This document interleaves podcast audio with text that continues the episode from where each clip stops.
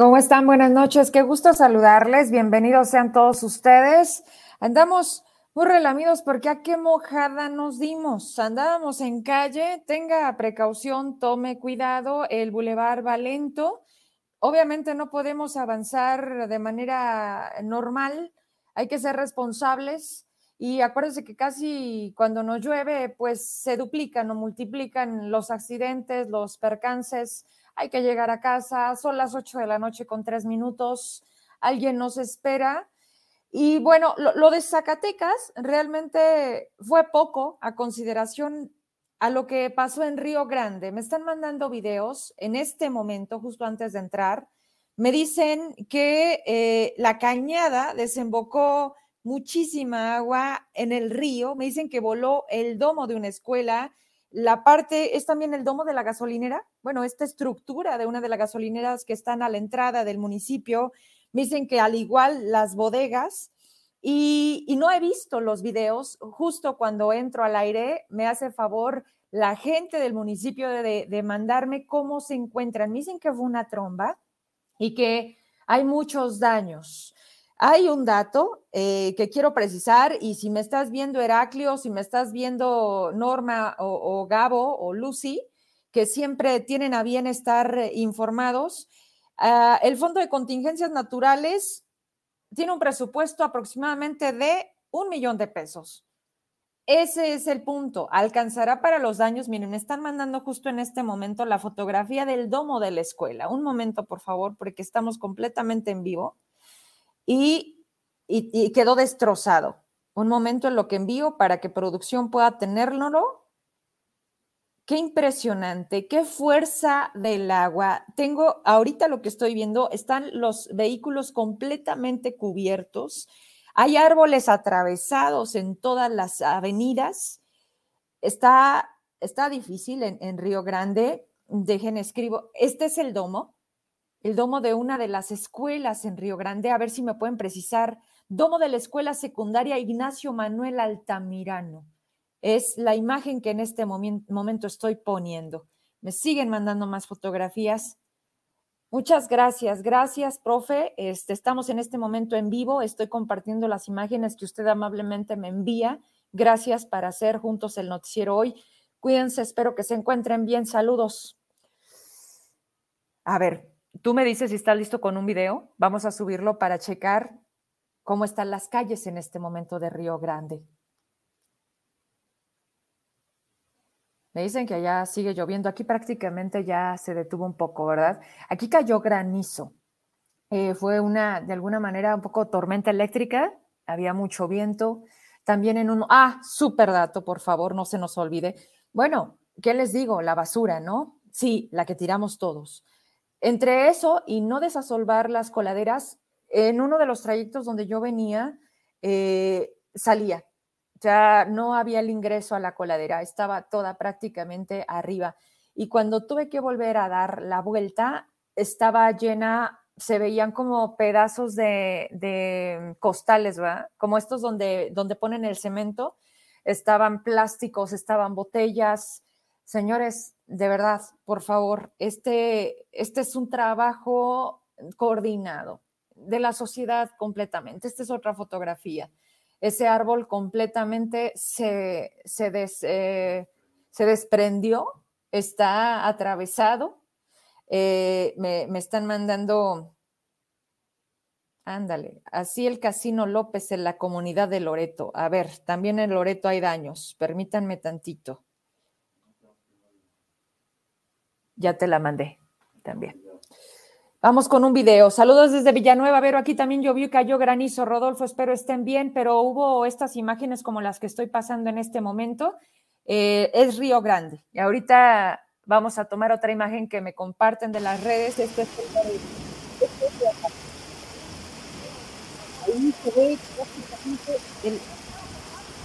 el, agua sin salida, llegando a las alturas de los vehículos a ver, me están escribiendo por acá. Listo. Vamos a ver si me toman una llamada. ¿Mande? El carro se fue, ¿verdad? Válgame, esperemos que no tenga gente adentro. ¿Tenemos alguna otra cosa en lo que no, gracias a Dios, no he sabido de destrozos? Gracias, Rodolfo. Gracias, maestra Elena. Eh, Ignacio Bernal, saludos. Buenas noches, Rosalinda. Roberto de la Riva, gracias. Este es otro video. Es más o menos misma. ¿Qué lleva el agua, eh? Granizo, ¿verdad? Miren eso. Caray, dice Miguel de Santiago, ya es Río Grande. Híjole, lo más, lo, lo más increíble es, a ver, vamos a intentarlo. Ya tenemos en espera al doctor. Bien, vamos a tener entrevista. Saludos a Jerez, aquí lluvia ligera, Yutzil, granizo lluvia. ¿De dónde nos escribes? Este, Yutzil, eh, pues prácticamente quiero pensar que fue a lo largo y ancho del territorio, algunas, algunos estados más eh, golpeados, otros, como lo estamos platicando aquí con el público presente, fue una lluvia ligera, sí, con viento, eso por completo. Ah, mira, Yutsi, de Río Grande, granizo y lluvia. Híjole, ojalá estoy esperando que me tomen una llamada para que nos den, en este momento sigue lloviendo, es pregunta, y si ya hay la presencia, por supuesto, de protección civil de bueno, primero que lo tengan, ¿verdad? Porque también platicaba en su momento Antonio Caldera, que duró mucho tiempo al frente de esta, de esta institución, que había municipios que no tenían como tal un, un, departamento de protección civil y que entonces se hacían a llegar de la cercanía. Eh, entonces, no sé si Río Grande cuenta con lo propio o si se apoyan quizás de Fresnillo, pero a ver si ya está presente ahí protección civil. Estoy esperando esto, a ver si en el Inter me, dan respuesta. Tienes la foto del casino, el Loreto, es otra que me mandan, el casino López, así el casino López en la comunidad de Loreto. Y pues bueno, sí, hay daños, ahorita apenas la gente nos está dando cuenta de lo que hace, que duró aproximadamente una hora. Ahorita aquí en Zacatecas, en la zona Guadalupe, ya está en calma. Traigo también fotografías de la gente que me decía, oye, Vero, pasó algo en el bulevar, está lento, no nos movemos. Digo, bueno, finalmente es la hora a veces de salida, de regreso a casa. Entonces, si a eso le agregamos que está por completo el bulevar con esta, eh, con esta lluvia, pues hay que tomar y tener paciencia. Este es, esta es la foto del casino en Loreto. Allá también estuvo fuerte. lo que me dicen fue una tromba. Me dice Mari Carmen, aquí en la capital cayó granizo y fuerte lluvia. Bueno, vamos a esperar un poco en lo que logramos tener esto. Vamos a la entrevista y, y bueno, la verdad es que se me mueven un poco las ideas porque quería proponer eh, algo que creo que nos ha dejado aprendizaje. Hoy particularmente recibo una denuncia y tiene que ver con, mujeres, con la violencia hacia las mujeres al interior de los hogares. Y esto, bueno, toma un cauce, hay instancias a donde canalizamos. No, esto no es mediático, no es un espectáculo. Esta es la historia de muchas mujeres en todo el mundo, en todo el país, en todo el estado, que no saben a dónde acudir, que llega un punto en el que, en el que quieren hacer algo, pero, pero no saben con quién. Y agradezco eso, pero sobre todo algo está faltando. Yo les decía en una entrevista, era la Defensoría Pública, tiene áreas, departamentos, atención, personas con discapacidad, personas como los jubilados, y no lo sabemos. Yo no sé por qué no socializan sus servicios, yo no sé por qué no salen en los medios de comunicación. La Defensoría Pública Federal también. Están ubicados ahí en Ciudad Administrativa, ¿no? O sea, cosas de ese tipo que la gente me dice, ¿y dónde están? Y esto lo único que me lleva a tener que visibilizar es lo siguiente, doctor, te pido unos minutos y ahorita voy contigo. Y voy, por supuesto, con los usuarios de albercas porque ese es otro tema que traemos. ¿Qué papel juegan las redes hoy? En la movilidad de la información. En el exigimos una búsqueda, exigimos dar con ellas. Ayer el abogado Mendieta daba un dato y dice, estamos obligados a la búsqueda de personas vivas. No podemos empezar pensando que van a estar muertas.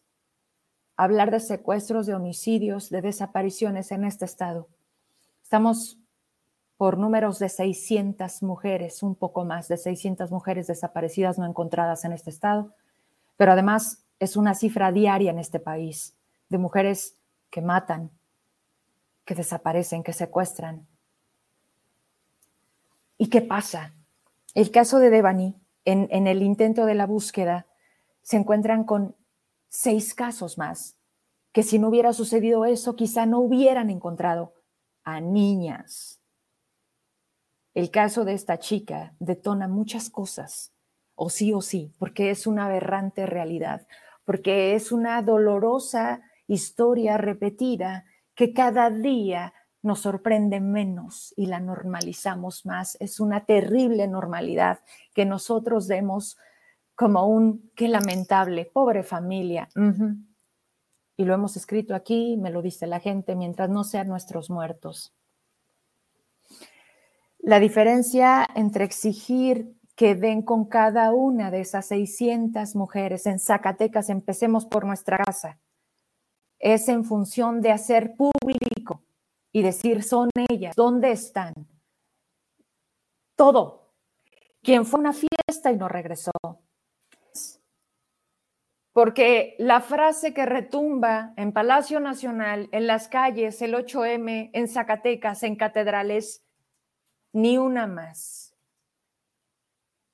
Vivas nos queremos. Y la realidad es que nos están rebasando absolutamente todo hoy en Zacatecas. Fiscalía que está dejando mucho que desear con su trabajo, con su investigación, con su anticorrupción que están dándole prioridad, ojo aquí, y quiero precisar, para todos los bots que ayer se dedicaron a meterse a mi página, pónganse a leer primero. No son mujeres contra mujeres, son mujeres que tienen un cargo y utilizan el cargo para perjudicar y pisar a otros. ¿Eso es justo? ¿Eso es correcto? ¿Eso es lo que buscamos? Entonces, el que seas mujer te da esa libertad de actuar? Yo creo que no. Yo creo que nos estamos equivocando. No deberá de ser ni un solo hombre ni una sola mujer que hagan uso de autoridad, de abuso de autoridad, de facultades que no tienen.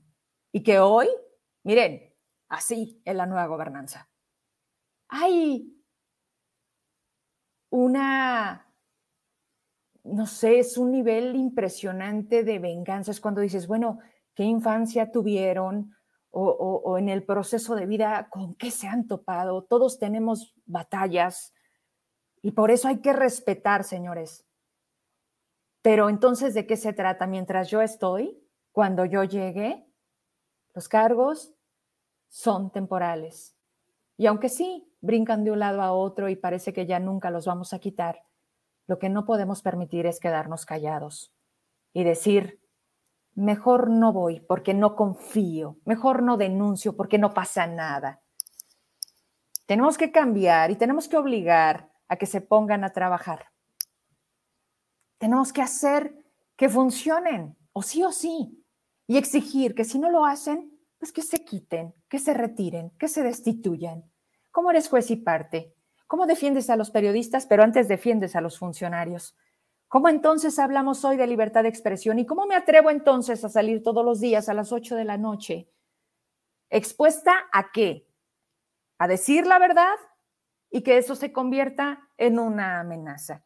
No mía ni contra mí. Indirectamente es hacia toda la sociedad que se escucha en este programa, que tiene voz en este espacio, y que hoy quieren silenciar. Empiezo por una idea y cierro con el concepto, porque al final es lo mismo.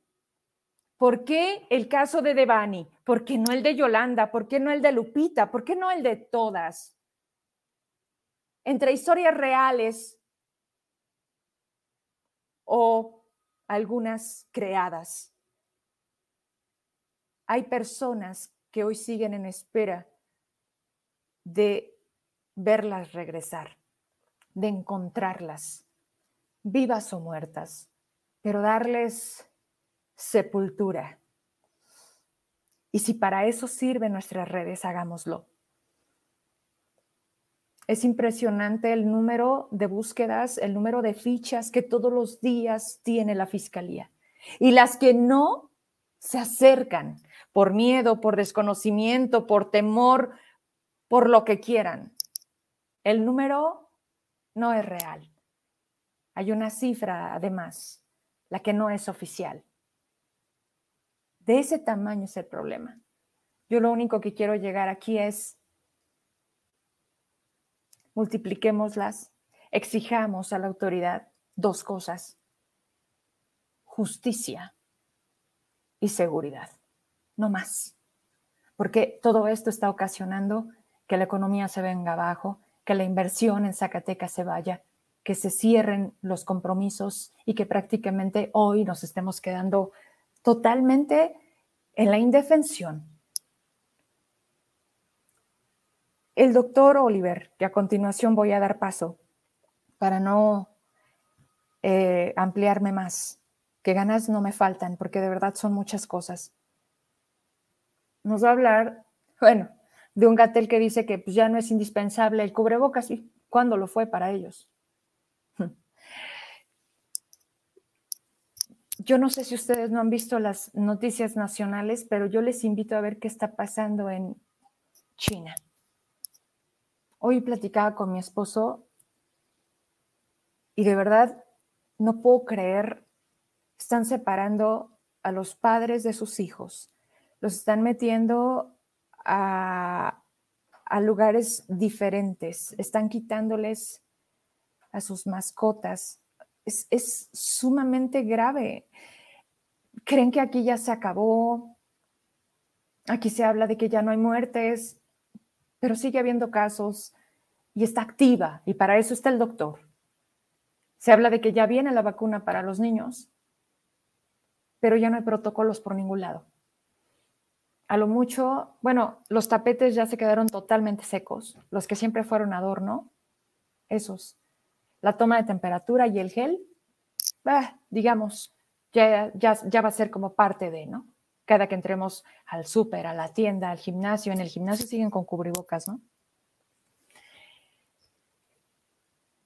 Y bueno, vamos a platicar entonces con el doctor Oliver. Yo les hago la invitación a que, a que utilicemos las redes de manera responsable, pero sobre todo de manera social, que nos ayudemos yo no tengo que buscar en un diccionario la palabra sororidad. Se equivocan, no me conocen. Y lo más importante aquí es que yo sí doy la cara todos los días. Yo no tengo que estar en un perfil falso, ni me manda nadie, ni me pagan para que yo ataque a otras personas. Mucho ojo con eso. Vámonos con el doctor. ¿Cómo estás, doctor? Buenas noches. Qué gusto saludarte. Hola Vero, buenas noches. Con el gusto de saludarte a ti, a todo el auditorio. Siempre agradecido por la oportunidad. No, hombre, a ti. Oye, doctor, pues me escuchabas un poquito con el preámbulo que tenía que ver con, con temas de, pues obviamente de salud. ¿Cómo ves tú todo, todos estos días? Ya regresaron, bueno, quiero decirte que no todas las escuelas regresaron a clases, hubo algunos colegios particulares que tomaron la determinación que como muchas personas salieron en esta temporada, pues dejáramos como una semana de a ver si no teníamos alguna situación que pudiéramos evitar un contagio.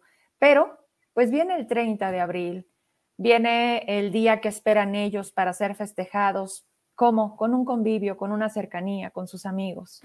Y parece que esto no, o sea, vamos, regresamos tres, avanzamos uno, regresamos diez. ¿Cómo vamos con esto de la, pues ya ni pandemia, doctor? Bueno, mira, pero recordemos que el organismo mundial autorizado para catalogar una contingencia sanitaria como pandemia es la Organización Mundial de la Salud.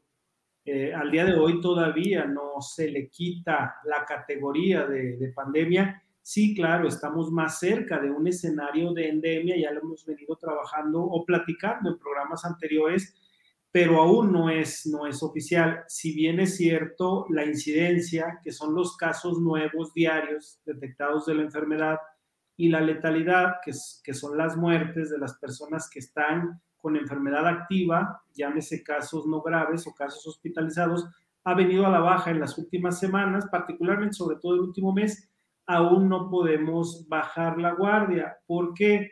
Porque recordemos que hay reinfecciones y las reinfecciones se pueden presentar, nosotros las, las catalogamos una vez transcurridos los 45 días de haber tenido la, la infección previa. Sí, es cierto, es este es nuestro presente, es la nueva realidad que estamos viviendo, tenemos que adaptarnos y adecuarnos a ello con las medidas eh, de contención. El anuncio el día de hoy de la apertura de la plataforma para el registro del grupo de los 12 años en adelante es, es un avance, sí, pero bueno, todavía traemos el pendiente de los 5 a los 12 y recordemos que particularmente las personas menores de 18 años, la única vacuna disponible hoy en el mundo es la vacuna tipo ARN, que solamente está en, la vacuna Pfizer y en la vacuna moderna se dice que por ahí tal vez del mes de junio ya también vaya a estar disponible para la aplicación en población pediátrica. De fuera de ellas, no hay ninguna otra vacuna que pueda aplicarse en ellos. Sabemos que una vez que un niño se contagia, eh, proporcionalmente no va a haber gran cantidad de casos graves y tampoco de defunciones, pero no quiere decir que no tengan la carga viral suficiente, de hecho son cargas virales altas y generan o son focos eh, transmisores o esa potencial transmisión a la gente que está alrededor. Un niño definitivamente no vive aislado. Entonces, obviamente, una vez que hay brotes en la familia y que los niños son parte de la estadística, ellos también irremediablemente van a replicar la enfermedad por lo menos los 5 a 7 días de haberla adquirido. De acuerdo, eh, siempre y cuando la gente, los adultos que los rodeamos, tengamos ese esquema por lo menos completo o esa inmunidad híbrida de la que también hemos hablado.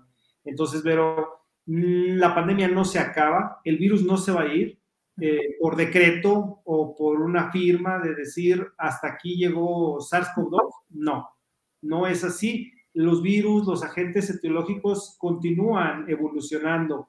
Hoy China también daba cuenta de una cepa de influenza que aparentemente no es tan agresiva, H3N9 me parece, eh, que por ahí, bueno, prácticamente es la evolución de los microorganismos, así como nosotros como humanidad lo estamos haciendo, los microorganismos también están trascendiendo.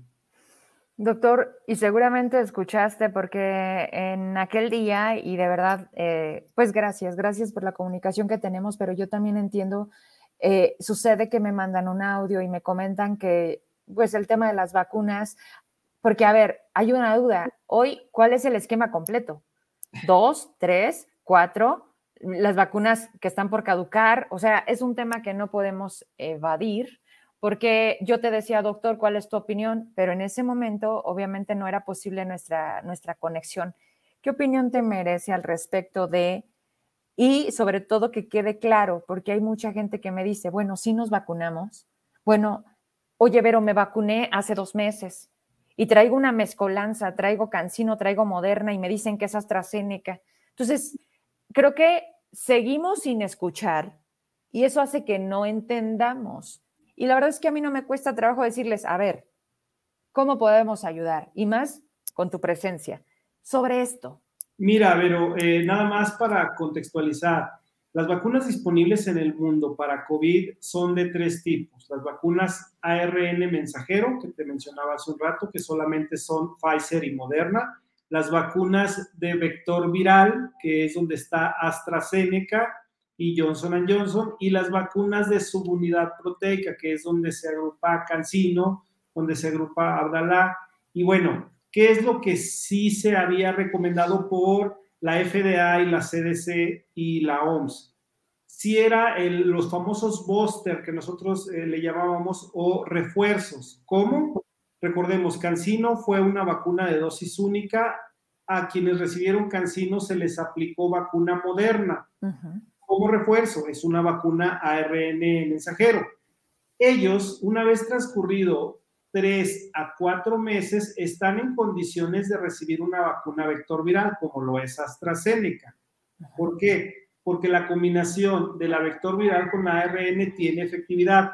Sin embargo, hasta hoy las recomendaciones internacionales nos hablaban de la famosa cuarta dosis solamente para las personas mayores de 50 años con alguna condición de comorbilidad severa, sobre todo inmunocompromiso. ¿Quiénes? Las personas que viven con VIH o incluso con SIDA, personas con cáncer, obviamente en, en descontrol, personas que padecen alguna enfermedad autoinmune o personas que van a ser sometidas a un trasplante, junto con adultos mayores que están por ahí descontrolados. El resto de la población hasta el momento que ya tiene un esquema completo, llámese por ARN que recibió Pfizer en su momento, o que había recibido Astra, o que había recibido Sinovac, o todas las vacunas disponibles, una cuarta dosis en este momento no era una prioridad sanitaria. Obviamente no va a provocar un daño. O sea, quiero dejar en claro. Y no podemos nosotros como personal sanitario convertirnos en, esa, en ese ente eh, que vaya a generar confusión. Sobre todo porque lamentablemente nos hemos enfrentado a los grupos antivacunas que aún y a pesar de la pandemia que vivimos, hay grupos antivacunas muy fuertes, muy poderosos, que han logrado por ahí difundir la información, incluso eh, convencer, no sé si a través del fanatismo, de la confusión, de toda la, ola de información, y hay gente que lamentablemente no ha acudido. ¿Qué sí es prioritario en este momento, Vero? Y nunca es tarde convencer a los rezagados, ir por ellos, aplicar vacuna en quien prácticamente no tiene eh, una sola dosis, porque son ellos las personas que siguen siendo más susceptibles de agravarse y de lamentablemente en algún momento dado fallecer. Recordemos que los casos graves, la vacuna, todas las vacunas en sus distintas variantes fueron diseñadas para ello, para evitar las complicaciones de la enfermedad y que prácticamente nos llevara a la defunción. Ninguna de las vacunas evita el contagio. Debemos de todavía tenerlo nosotros recapitulando. Y lo pendiente, al menos como país, así como en, algunos otros, es la vacuna en niños, que es ese sector que nos sigue eh, considerando mm, esos vectores, porque una vez que ellos adquieren la enfermedad, te lo decía hace un rato, pueden replicarla de manera, pues, si no más rápida, con carga viral más alta y poner en riesgo al resto de la población. Bien. Hay una pregunta del auditorio, dice Toño Lop, que hable de qué está pasando con los deportistas que están vacunados y están con miocarditis y otras consecuencias. Mira, los ESAVIS, pero que son los eventos supuestamente atribuidos a vacunación o inmunización, no son exclusivos de la vacuna COVID. Cualquier biológico, cualquier vacuna, cualquier toxoide que se aplica en un organismo reacciona. Entonces, la miocarditis hasta el día de hoy no ha sido en un tema o en un porcentaje más elevado que la respuesta inflamatoria que provoca la enfermedad. Ha habido complicaciones particularmente cardíacas en personas que adquirieron la enfermedad antes de vacunarse y que a la postre fue lo que les ocasionó lamentablemente la defunción. Si alguien me dice, garantízame que una vacuna es 100% segura de no provocar un SAVI, no existe una vacuna en el mundo y no la va a existir, porque lamentablemente las vacunas llegan al organismo a ayudarle a que, a que se prepare, vamos a decirlo, tú que estás inmerso en el tema del magisterio, la vacuna es como un instructor, como un maestro que llega, se instala en el cuerpo, prepara o entrena a, a los linfocitos, al sistema inmunológico para que el día que reciba la visita del virus esté preparado para hacerle frente. Entonces, en ese lapso, ni no tenemos en el mundo dos personas idénticas en cuanto a su genética, ni siquiera los gemelos monocigotos o los que nosotros llamamos como cuates. Los cuates. No. Ni ellos. No hay, dos personas idénticas en este mundo, entonces puede haber reacciones distintas, pero los ESAVIS, que son esas reacciones a la vacuna, afortunadamente al día de hoy, ya con personas con tres, cuatro dosis, no han sido tan severos como una reacción anafiláctica o una reacción alérgica al momento de aplicarse la vacuna, afortunadamente. Vamos antes de la última pregunta, doctor, a esto. Tú que estás ahí todos los días atendiendo, eh, ¿tenemos rezago o podemos completar quienes no tengamos esquemas completos? ¿Hay capacidad de vacunación? No hablemos de COVID, hablemos de todo lo otro demás, de lo que también a lo mejor hemos dicho, bueno, y se fueron de vacaciones, no. Hoy tenemos vacunas de todo tipo o hay algún problema. Me gustaría, ¿por qué? Porque creo que no es menor y hay gente que, que no están al tanto de, sus hijos. Oye, y lo digo con mucha responsabilidad, pero me ha tocado verlo. Oiga, le falta la de los seis años. ¿Ah, cuál era? ¿Cuántos años tiene? No, ya tiene siete. O sea, cositas así, no, o no la tenemos, o, o cómo están ahorita en ese sentido. Mira, mira, pero eh, esta semana, particularmente a nivel mundial y sobre todo en las Américas, se está celebrando una semana intensiva de, de vacunación, sobre todo completar esquemas. Afortunadamente las vacunas dentro del esquema nacional de vacunación, hasta el día de hoy se ha eh, restablecido ese desabasto que sí se presentó, sobre todo el primer año de la pandemia, por falta de que los laboratorios dejaron de producir, sobre todo las vacunas del recién nacido, la vacuna de la BCG, que es la que nos deja cicatriz en el brazo. Ah, claro. Y la vacuna que previene eh, la, infección por tuberculosis cerebral y también la primer dosis de hepatitis B. Al día de hoy, afortunadamente, ya, ya la hay. Se están aplicando eh, con los niños que en su momento no la recibieron, se está aplicando y hubo también la necesidad de adelantar el refuerzo de la vacuna triple viral que previene sarampión, rubiola y las paperas. ¿Por qué? Porque vuelvo al tema de los antivacunas, pero lamentablemente se posicionaron a tal grado y se conjugó con el desabasto del biológico para que comenzaran por ahí a presentarse casos sospechosos de sarampión, que era una enfermedad hasta... Erradicada. no erradicada, pero, pero sí controlada. Recordemos que la única enfermedad erradicada al día de hoy es la viruela. No hay ninguna otra enfermedad erradicada. ¿Por qué? Porque la viruela en su momento hubo la vacuna y era una, una enfermedad que solamente daba una vez en la vida las, infecciones que se pueden presentar en varias etapas de la vida es difícil de que nosotros le pongamos el catálogo o la etiqueta de erradicación que solamente la Organización Mundial de la Salud autoriza a un país una vez que demuestra que hay cero casos y que prácticamente el virus deja de circular entre nosotros. Pero sí, las vacunas hoy por hoy, las que están en el esquema nacional de vacunación, están disponibles. Hay algunas vacunas eh, extra que se aplican en población de riesgo. El ejemplo es la vacuna de la varicela, que se aplica, por ejemplo, en poblaciones cautivas de niños, guarderías, orfanatos, eh, algunos lugares de alta concentración, de, sobre todo de niños.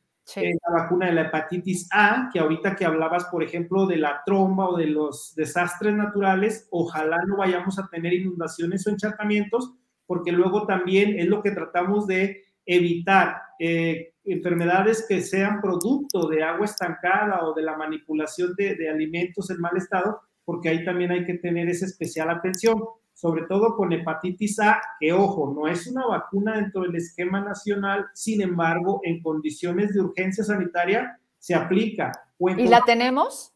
Sí hay, sí hay. Obviamente trata de, de adecuarse a este tipo de poblaciones y este tipo de, emergencias, pero no podemos, eh, para que el auditorio tampoco caiga en un pavor eh, innecesario, salir corriendo y decir, pónganle la vacuna, ¿por qué? No podemos dejarle toda la parte al biológico, a la vacuna, si nosotros no hacemos la acción más importante. Recordemos que, por ejemplo, hepatitis A se transmite vía fecal oral. Entonces, si yo como papá no garantizo que mi hijo, después de que va al baño, se lava, las manos o que hay la eliminación correcta de las excretas vía drenaje, pues no puedo yo decir que la vacuna haga todo lo que yo no quiero invertir o, incidir. Entonces, es, son complementos. Lo hemos dicho con COVID y con cualquier otra enfermedad. Las vacunas son complementos al resto de las acciones que nosotros tenemos que hacer, porque al final de cuentas, para cualquier enfermedad, recordemos, se requiere la triada ecológica, agente, huésped y medio ambiente. Entonces, tenemos esa responsabilidad tripartita. Bien, me dice Eric Harriet, no hay vacunas para los niños de 12 años. Mi hijo ya tiene 13 y sigue sin vacunar. ¿Hay una vacuna específica a los 12 años? Pues no sé si esté hablando de algún refuerzo, porque por ejemplo en las niñas... es la de papiloma, ¿no? De papiloma, pero se, se aplica, se aplica en niñas. No sé si, por ejemplo, esté hablando de algún refuerzo en específico o hable de la vacuna de COVID que va a comenzar apenas el registro en la plataforma. Claro, para, que tenga que ser esa vía. Para la siguiente dosis, que yo espero que así como empezó ya con ese grupo de 12 años en adelante, luego continúe el grupo de los 5 a los 12. Ojalá que no, que no demore tanto y que quiero ser optimista que para el siguiente ciclo escolar, pero nuestros niños tengan eh, esa vacuna para que su, su normalidad, su infancia, su relación ya sea lo más apegado a lo que a ellos les surge, que es ese crecimiento y desarrollo, que también la socialización es parte de.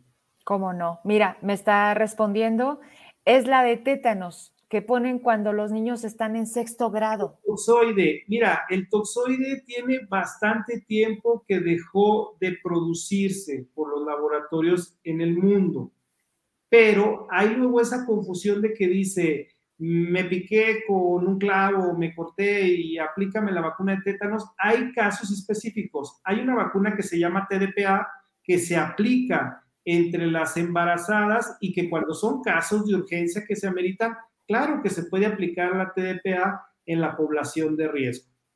Bien, hay, un buen apunte que nos hace mi querido doctor Alvarado. Saludos, gracias por vernos. Dice, si quieren vacunas a niñas deben ir a Estados Unidos, el punto más cercano, Laredo McAllen, ocho horas de aquí, es gratis. En México no hay vacunas para niños, como si ellos no importaran. Una pregunta más, ¿hay sarampión para adultos, doctor?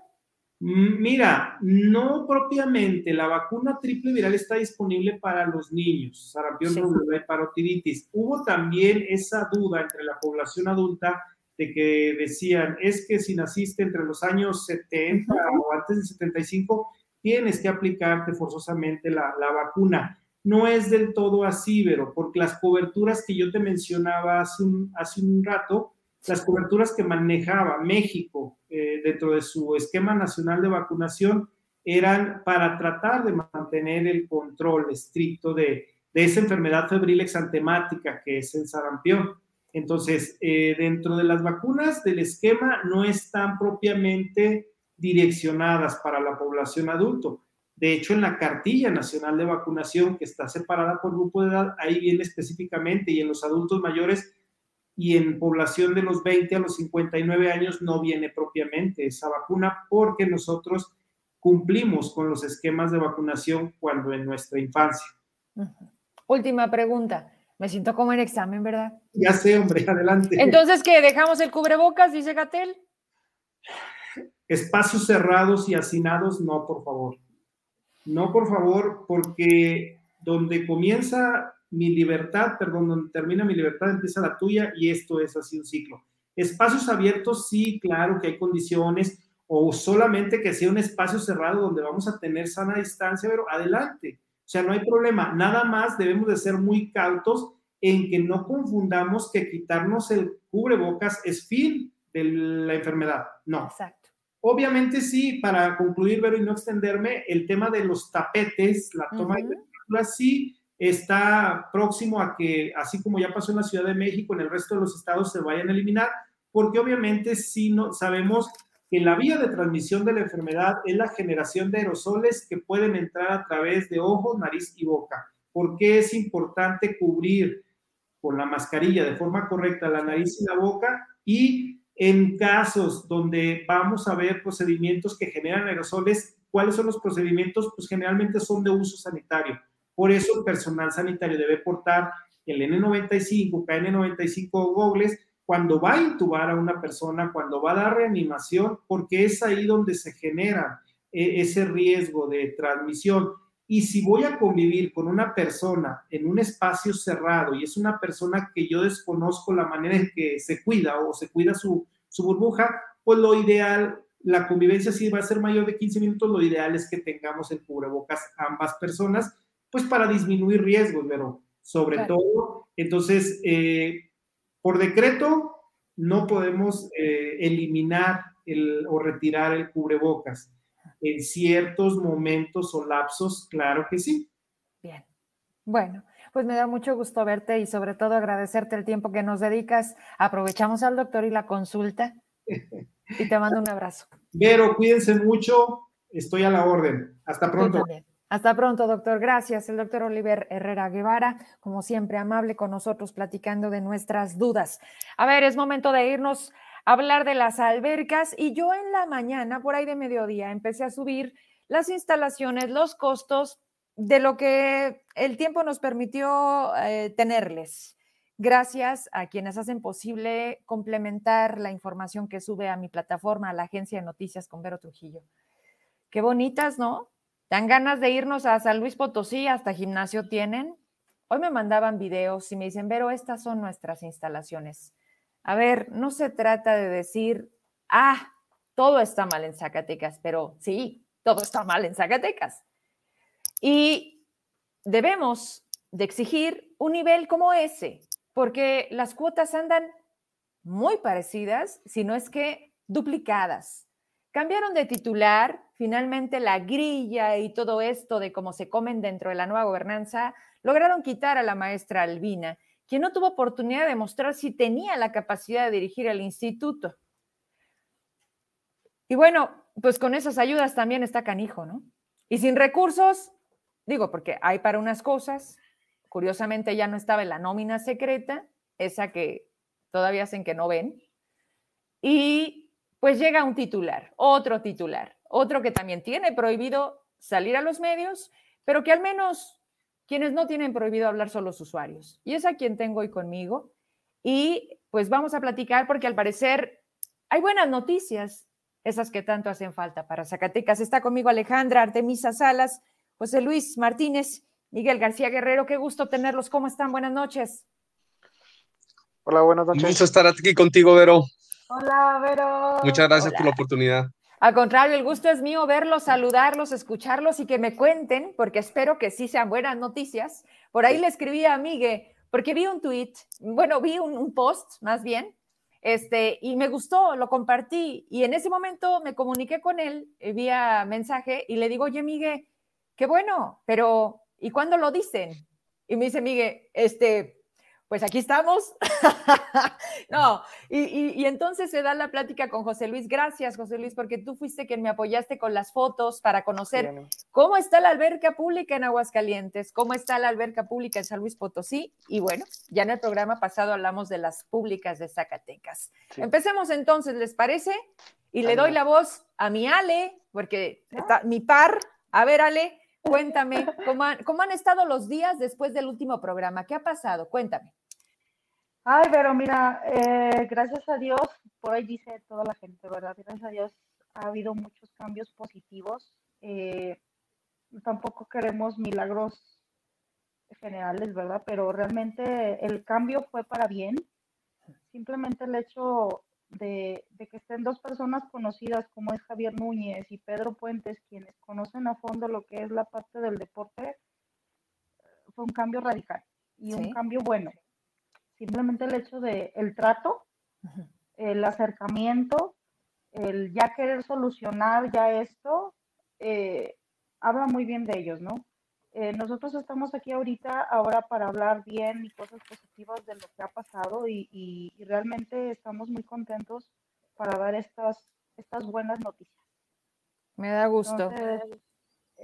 Gracias, gracias porque hemos trabajado y, nos, han, nos han escuchado, pero es que realmente es como dijiste hace rato, yo creo que hasta cuándo vamos a aguantar y hasta cuándo vamos a soportar estas humillaciones y estos pisoteos, yo creo que hasta que nosotros nos decidamos, ¿no? Entonces, eh, yo creo y siempre lo he dicho, si queremos, podemos. Y si las cosas están mal, pues hay que cambiarlas. Entonces, esto es bueno, esto es un comienzo Eh, tenemos José Luis, eh, Miguel, eh, Julio, Ariel y, Marlene, que somos los equipos que nos hemos movido. Yo creo que somos un buen equipo que nos hemos llevado y hemos querido cambiar muchas cosas y yo creo que vamos a cambiar muchas más. Me da mucho gusto, Ale. Me da gusto, José Luis, Miguel y todos los que sé que nos están viendo. pues que las cosas sucedan y que al final este levantar la voz tenga un eco, porque justo ese es el objetivo. Vamos contigo, José Luis. Cuéntame entonces, eh, nos vemos todavía en el proceso en el que estaba la maestra Albina, estaban con la toma, no se le pagaba a los maestros, los tenían como becarios, las fotos de las instalaciones son del conocimiento de todos, pero sobre todo de ustedes que son los usuarios. Así es. Y, había un dato que no puedo dejar pasar que me comentaron ahorita que subí las fotos de las albercas y me decían, mira, ahí ponen hasta la cuenta para el depósito. Aquí no se puede hacer un pago con tarjeta. Ojo. Entonces, ¿cómo se está recibiendo la lana? ¿A dónde se estaba yendo el dinero? Y otro mensaje que aquí, para agarrarlo doble, y quiero irme contigo con eso, me dice Magda Álvarez, quieren atletas sin apoyo, prometen apoyo hasta que tienen triunfos. Y eso platicamos la vez pasada. Miguel fue muy enfático en ese sentido que dicen, a ver, espérate, ¿cómo crees que yo no quiero llegar a ser una medalla de oro? ¿Cómo crees que yo no quiero que la CONADE me hable y me patrocine? Con una beca que sea deporte que a mí me gusta. Háblame de esas cosas y, por supuesto, actualízame. Sí, claro. Bueno, eh, ya, lo, ya lo, resumiste un poco de dónde nos quedamos a partir del programa pasado. Eh, pasaron algunas eh, cuestiones, como dice Ale, positivas. La primera es que, si bien es cierto que Albina duró poco tiempo, nosotros nos reunimos con ella y te podemos decir que no tuvo la capacidad para resolver no sabemos si es una cuestión política, pero lo que nosotros vimos de primera mano fue que ella no tuvo la capacidad de resolver, tal vez porque no le daban luz verde, tal vez porque no la dejaban hacer lo que tenía que hacer, pero ella a nosotros nos trató muy mal y eso, y eso, eso no, no hay nadie detrás de ella, pues. O sea, la mala política, eso se lo, se lo podemos decir a ella de frente, así como lo dije el, el último programa que era una mentirosa y todas las todos los argumentos que tenían para los aumentos de las albercas se los, se los, se los podemos demostrar de que son falsos argumentos y que no había algún argumento justo para estos aumentos. Este cambio del cual eh, ya mencionas eh, eh, ha tenido efectos positivos porque lo primero que tuvieron ellos es apertura. Y cuando hablamos de estas cuestiones de problemas, a veces hace falta juntar nuestras voluntades, ya lo decía Miguel, nosotros somos corresponsables porque amamos lo que hacemos, que es en nuestro deporte. Eh, nos, duele ver cómo las albercas se deterioran. Y entonces, esta situación de que tú, que tú publicas de otras albercas en otros estados, eh, donde los costos no solamente, no solamente son menores, sino las instalaciones están en muchas mejores condiciones, es lo que nosotros queremos para nuestro estado.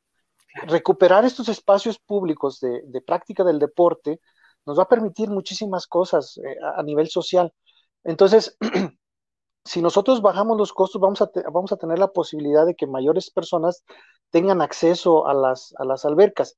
Entonces, en esta reunión que se llevó a cabo el viernes, gracias a la apertura que tiene eh, Pedro, que es una de las personas que sabe mucho de natación, que sabe sobre el manejo de las albercas, que sabe sobre la administración de las albercas, que aprendió en la marcha y aprendió bien, al grado que un ejemplo de ello es eh, la alberca de Guadalupe que ni existía, cuando se la dieron a él, él la levantó y de un de repente le dieron las gracias y... o sea, este él ya había sido funcionario en otra sí, ya había sido funcionario. Ya había sido funcionario. Él, él inicia con la alberca, la alberca del Incufides, la AOZ. Sí. Cuando la alberca inicia, estamos hablando de, del 2001, 2000, 2001, más o menos. Eh, un poquito después, no recuerdo si dos años después de, inicio de la alberca, 2002, no, no, no, recuerdo muy bien las fechas. Y entonces esa alberca empieza con un programa de entrenamiento, programas infantiles, es decir, el crecimiento del deporte eh, de la natación en Zacatecas, que antes no existía ese, esa, digamos, esa masificación del deporte.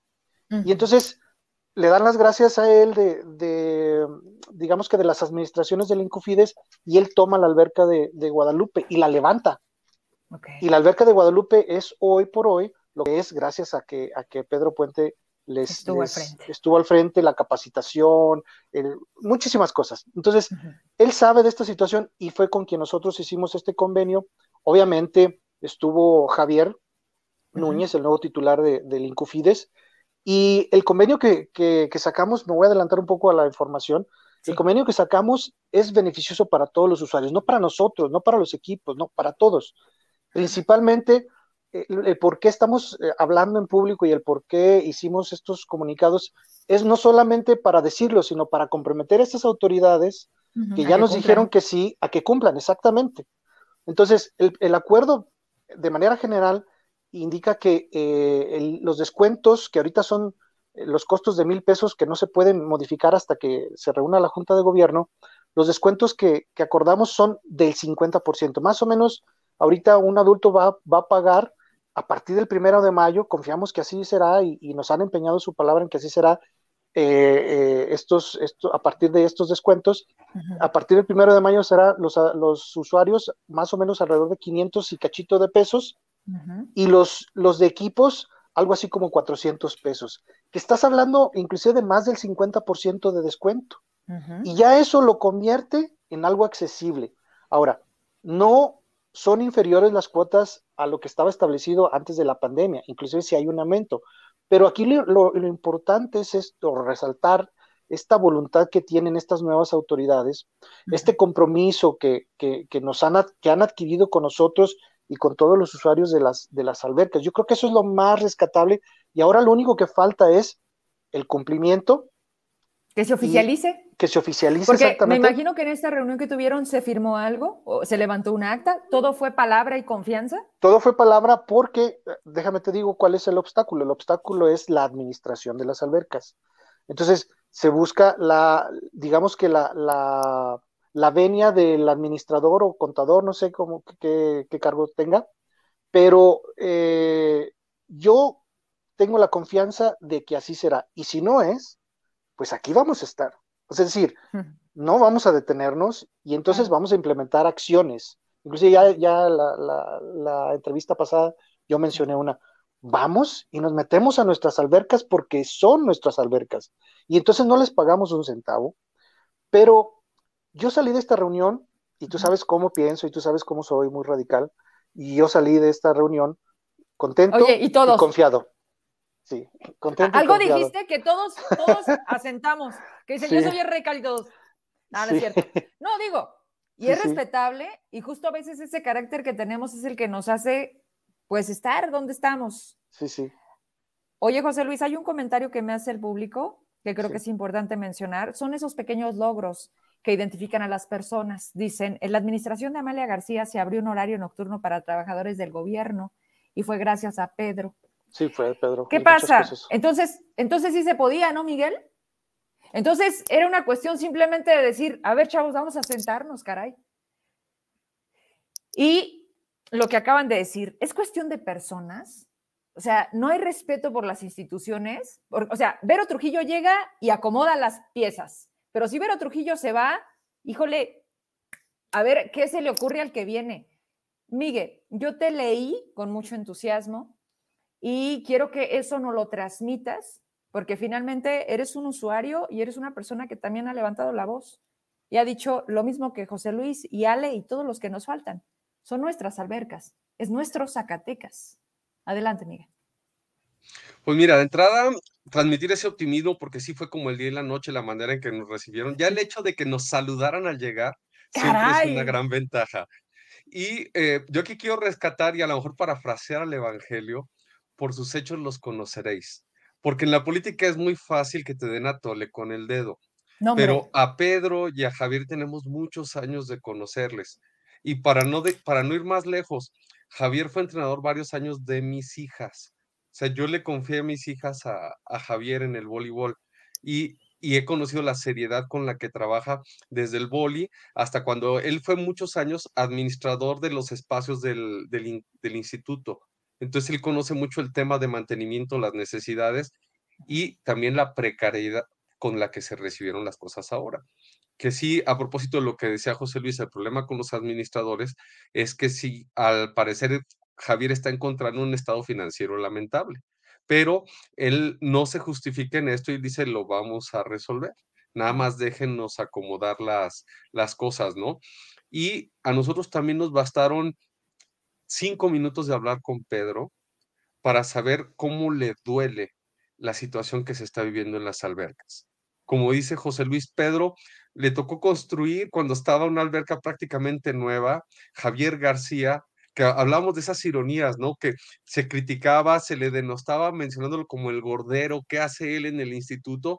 Pero fue un cuate sumamente inteligente que reconocía que él no lo sabía todo y entonces en cada uno de los ámbitos trató de traer personas que eran muy competentes. Y fue así que Pedro era un entrenador en el Estado de México y le dice, Javier, ¿sabes qué? Javier García, en aquel entonces, vamos a abrir una alberca, necesito que te vengas para acá. Y Pedro se viene y como dicen sobre la marcha, aprendió a administrar una alberca porque él no era administrador, él era un entrenador y fue creciendo con la alberca y tuvo, seguramente, no, no, te los puedo decir yo, pero seguramente tuvo sus tropiezos, pero eso mismo hizo que se volviera más satisfactorio conforme esto fue creciendo y creciendo y con el apoyo y el amparo de diferentes gobiernos, llámese desde con Ricardo Monreal, llámese con Amalia, llámese con, con mismo Miguel Alonso, las albercas fueron creciendo independientemente de los colores. Era la pasión deportiva y, una proyección social hacia este medio.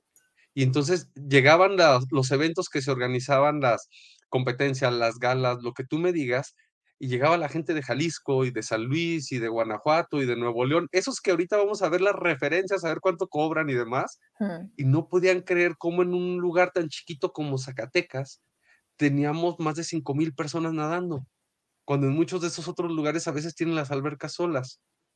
Entonces, ¿cuál era la fórmula de Zacatecas? ¿Cómo estaba funcionando eso? Y se hizo toda una trayectoria porque se convierte en una especie de pirámide, ¿no? Empieza Pedro con algunos profesores que van dando resultados, van, van multiplicando, se van creando los equipos de jóvenes, de niños de jóvenes, los másters, que yo ya llegué tarde a esto, ¿no? Yo quisiera tener la décima parte de las medallas de José Luis, pero pues ahí hace uno la lucha, pero se van creando tradiciones, se va creando todo este empuje y, y, y haces comunidad y haces toda una transformación en la visión y, las albercas se vuelven una parte nodal de la vida social.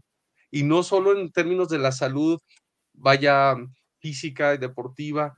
Nos hemos enterado recientemente por el movimiento, gente que ha tenido pérdidas muy delicadas ahora con la pandemia y que la natación también se vuelve parte de su terapia, de su duelo, para, para mantenerse activos, para mantenerse vivos a pesar de estas pérdidas. Y se volvió inaccesible, Miguel.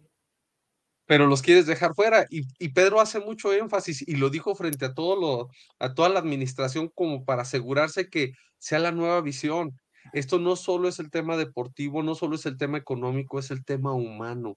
Tenemos que ser sensibles a la realidad y a los problemas que están enfrentando las personas. A ese papá que quiere darle una realidad mejor a sus hijos, pero que tiene que pagarle a cuatro hijos para nadar. Como José Luis. imagínate, este, ¿cuánto necesitas ganar solo para pagar las albercas? O sea, ya no pensamos en alimentación, en... Ya sé, o nadas o comes, ¿no? Exactamente. Entonces, y, luego, pues los nadadores también comimos como niños de hospicio, ¿no? O sea, la, la otra cosa. Pero se tiene que adaptar a esta realidad y, salimos entusiasmados porque la, la, respuesta que esperábamos creo que era incluso moderada con lo que encontramos. Vemos un gran compromiso, vemos además que están hablando de cerca o entendemos que están hablando de cerca con el gobernador, que le están haciendo ver la, la necesidad y la urgencia de cambiar el rumbo de reconocer la importancia de recuperar las albercas como espacios sociales y no como espacios de exclusión. Entonces, por ahí vamos eh, por buen camino, pero también yo le dije a Javier, porque le tengo esa confianza, le digo, qué gusto que estás aquí, cuenta con nuestro apoyo, pero nuestro apoyo crítico, porque también cuando la riegues te lo vamos a decir.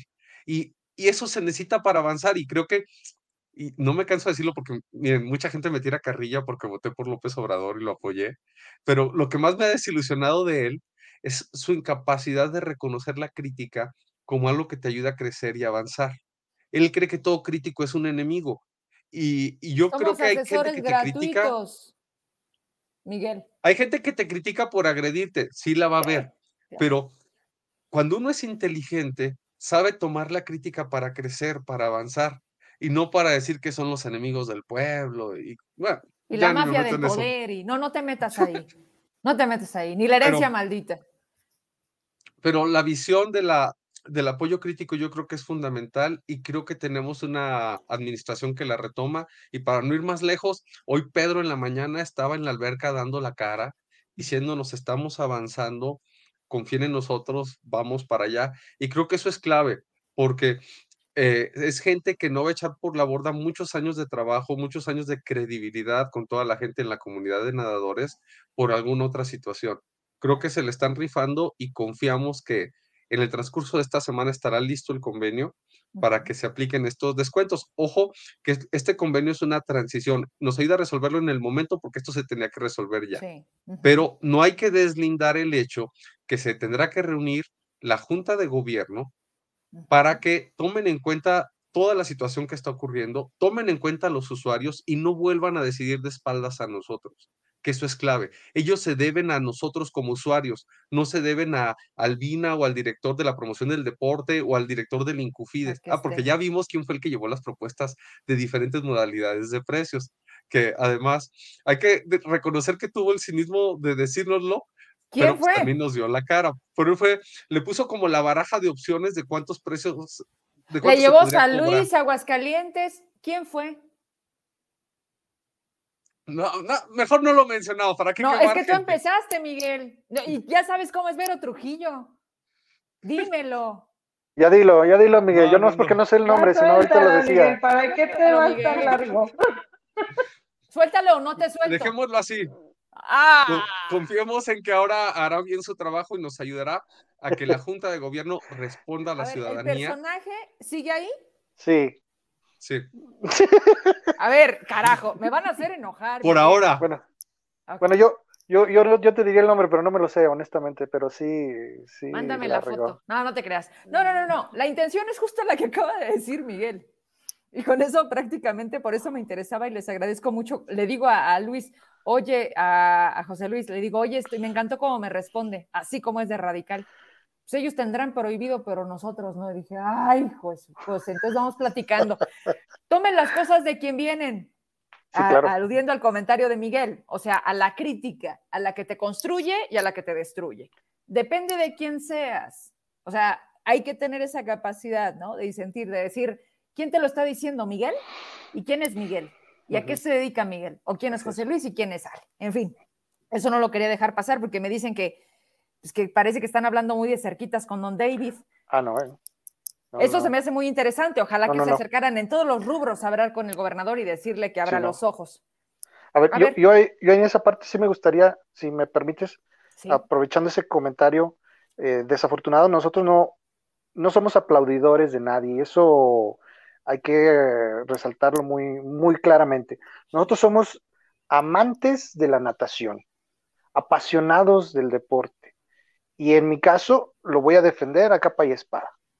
Entonces, así como vinimos a hablar mal de cómo nos había tratado Albina y de lo mal que habían resuelto las cosas o de que no habían resuelto, de que no nos habían dado oportunidad de nada, así como eso ocurrió, también somos objetivos y te podemos decir lo bien que nos trataron lo bien que, están tratando de resolver este asunto, pero no porque sea David Monreal o porque nosotros hayamos tenido acercamiento con David Monreal. De hecho, yo ni siquiera soy monrealista, eh, sino todo lo contrario. Yo te puedo decir todo lo mal que ha hecho en, este sexenio. Sin embargo, nosotros no hemos tenido trato con él. Tuvimos trato con Pedro Puentes, a quien conozco desde que inicié hace 25 años. Y te puedo decir las herencias las herencias que nos ha dejado Pedro Puente y una de ellas es tangible, tan tangible que se llama Copa Zacatecas. Él crea la Copa Zacatecas y es una de las copas más importantes en el país actualmente.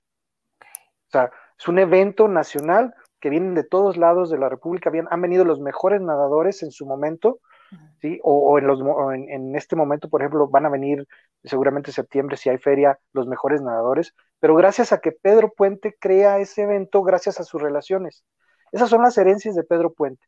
Pero además, como dice Miguel, eh, también conozco a Javier Núñez de hace muchos años, pero no porque los conozcamos, sino por cómo han propuesto la resolución a este conflicto.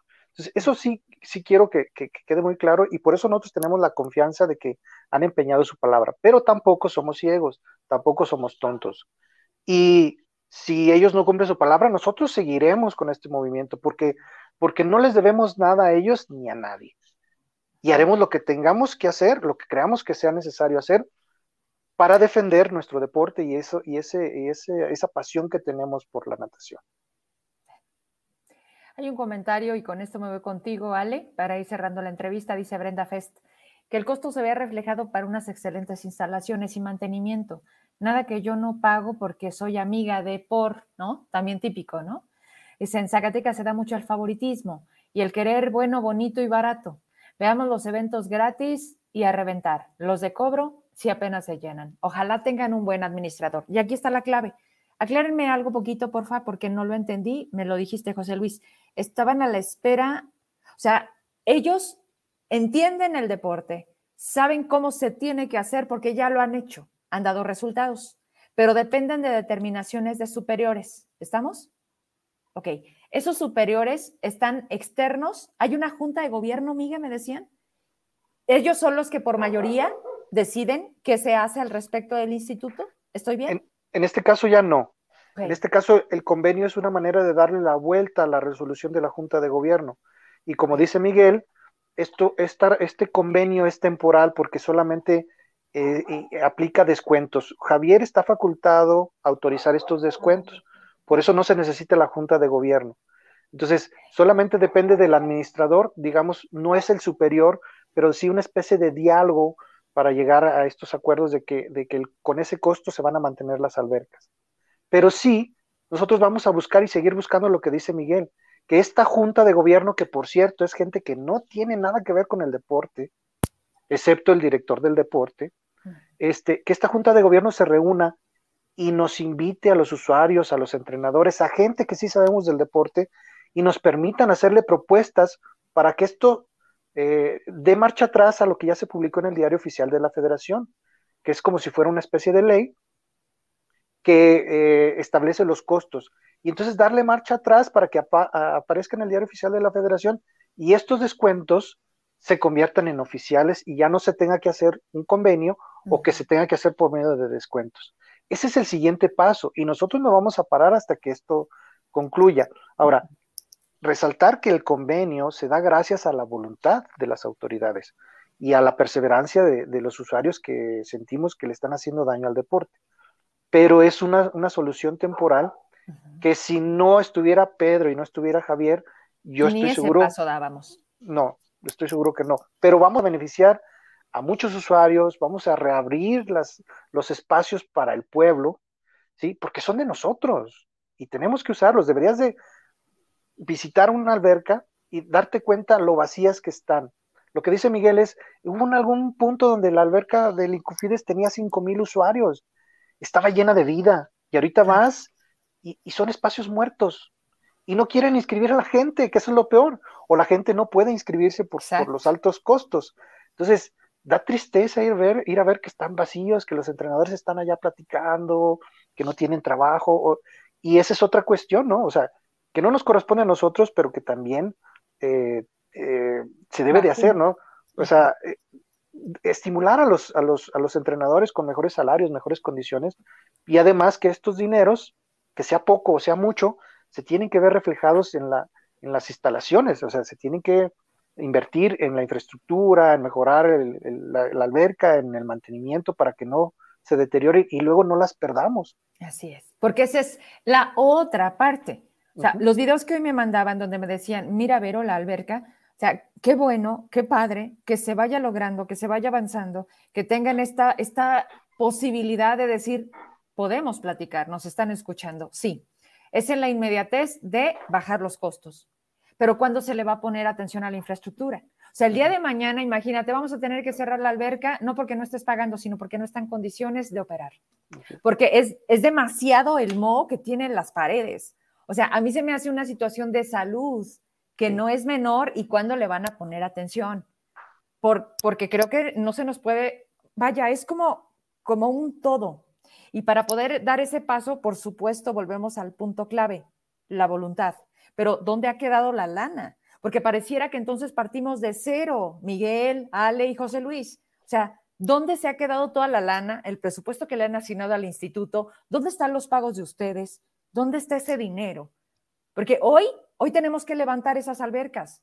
Hoy no son dignas. Y para muestra, quiero enseñarles para las personas que apenas están viendo eh, a lo mejor esta publicación que yo subí hace unas horas a mis redes, traemos imágenes de las albercas de Aguascalientes y de San Luis Potosí, que también son públicas y que como ya lo dijimos en este programa, las cuotas o las, los precios que manejan son por abajo de las de Zacatecas y lamentablemente no, no tenemos nada. ahí está, este es Aguascalientes, ¿verdad, José Luis? Sí, efectivamente, es, es Aguascalientes, es la, lo que es el Instituto del Deporte. Ahí está otro ángulo. Sí, también de hecho la de San Luis es la del Instituto del Deporte. Está muy padre la de San Luis. Sí, Tiene sí está muy bonita, sí. Muy bonita. Y, esta, tiene más o menos la, la digamos que la edad, la edad de, de la nuestra, del, del Incufides, es, más o menos son, son contemporáneas. Y de carriles y de dimensiones, yo la son las similar, mismas. ¿no? Sí, son las mismas, sí. Es una, una alberca olímpica de, de 50 metros por 25, ambas de hecho. Y tienes los costos, ¿verdad?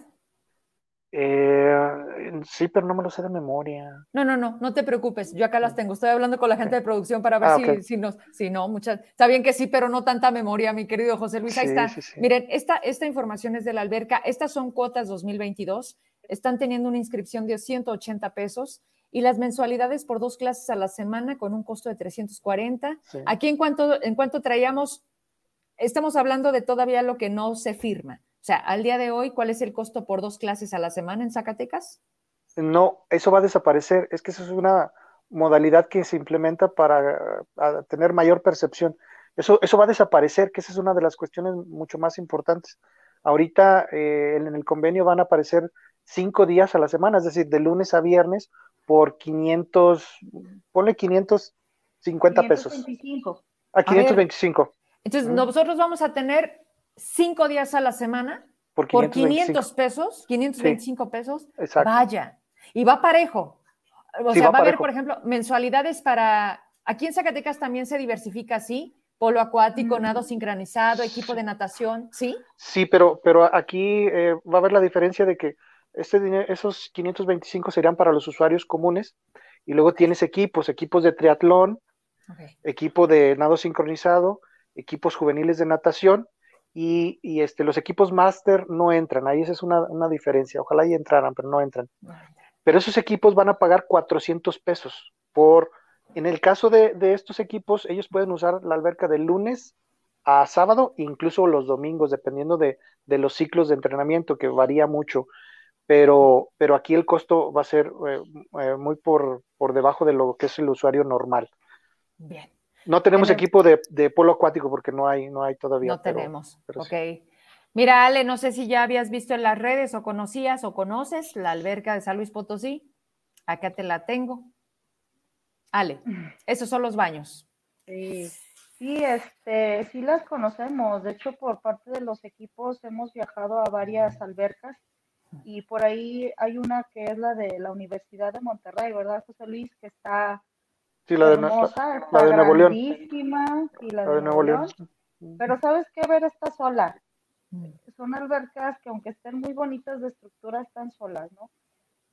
¿Qué es lo que más lamenta Pedro? Pues que la tristeza de, tener tus albercas solas. Y realmente porque cuando estuvo Pedro, levantó mucho las albercas, digo, no es por ensalzarlo pero realmente las cosas como son, como dijo Miguel, eh, realmente Pedro trabajó mucho tanto para las instalaciones como para el apoyo de los, de los maestros y, este, y, estamos muy, muy contentos. Yo sí te voy a decir una cosa, pero eh, yo no quise comentar nada respecto a los convenios porque igual como tú lo comentaste, hasta no concretarlo, las palabras se las lleva el viento, ¿no? Pero sabes que yo tengo un, mal, un mal en mi persona, porque yo le dije a Pedro, discúlpame, pero yo te voy a estar fregando, ¿no? Porque yo necesito que se concrete esto.